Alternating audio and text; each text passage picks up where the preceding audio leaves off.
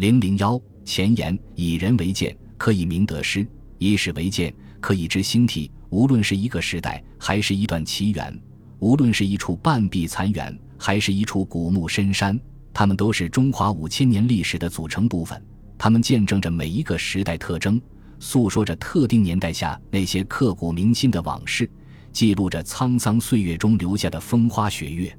每一个人物背后都有一个故事，每一个故事本身都在讲述着一段历史，也留下了无数难以明晰的历史谜题。拨开历史的迷雾，故事就是生动的、深刻的，或婉转缠绵，或惊心动魄。揭秘故事的真相，人物就是鲜活的、近距离的，或可敬可爱，或可歌可泣。这里有惊心动魄的皇家内幕，在两千多年封建帝王统治时期。帝王的血腥、风流、阴谋、悬疑、谜案，传承了封建王朝由强盛到衰弱的主线。后宫的争斗、争宠、争权，演绎着宫墙内的繁华背后隐藏着的血和泪的相残。因此，围绕着宫廷内部争夺皇位的血腥斗争，演绎出多少惊心动魄、曲折离奇的故事，也留下了多少千古之谜。这里有千回百转的宫闱传奇。从古到今，无论是温柔贤惠的民间小女，还是巾帼不让须眉的女中豪杰，也无论是艳冠群芳的古典四大美人，还是风姿妖娆的青楼歌妓，凡是涉及女子的，无一不引人注目；或为鲜为人知的故事，啧啧称道；或为沉浮不定的多舛命运而悲叹涕零。李师师、董小宛，一个个名字妇孺皆知；杨玉环、王昭君。一个个事迹名垂青史，然而，在诸位美女的红颜和才情下，内心诉说着怎样一种幽怨和寄托？在一时繁花享不尽、三千宠爱集一身的生活条件下，为何会落得红颜薄命的悲惨结局？昭君出塞的背后，讲述着怎样一个真实的历史背景？杨贵妃被一马为坡，似乎尘埃落定，而流落民间说，则又引起轩然大波。一个又一个的悬疑，一层罩一层的迷雾，撩拨着我们探知的欲望，激起我们无数的好奇和猜想。这里有你听不够的英雄故事，或许我们沉浸在金庸、古龙的武侠世界里不能自拔，或许我们被无数文人神化了的英雄而感动和钦佩。然而，我们是否应该回顾历史，重视现实，从一个个活生生的历史经验中，从一场场战火沙场上？去寻找英雄的足迹，去听取英雄的悲歌，让我们感动的，并不只有英雄的气魄或将军的英勇；让我们欢呼的，并不仅是某个胜仗的凯旋或军功上的显明。或许战败的历史教训更值得我们记忆，那些宁死不辩解的铁骨硬汉更值得我们崇拜。我们从历史中不但领略到了气势雄浑的将军胆，也感受到了儿女情长的英雄泪。这里有你最感兴趣的奇闻异事，熟悉的名字有着陌生的身世，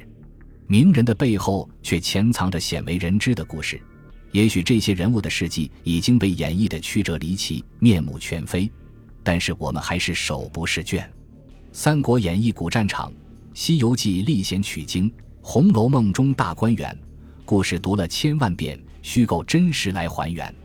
武大郎史上确有其人。而且还是堂堂七尺男儿身，大慈大悲观世音，男扮女装隐真身。小说传记趣味无穷，谁知历史真人在天神秘？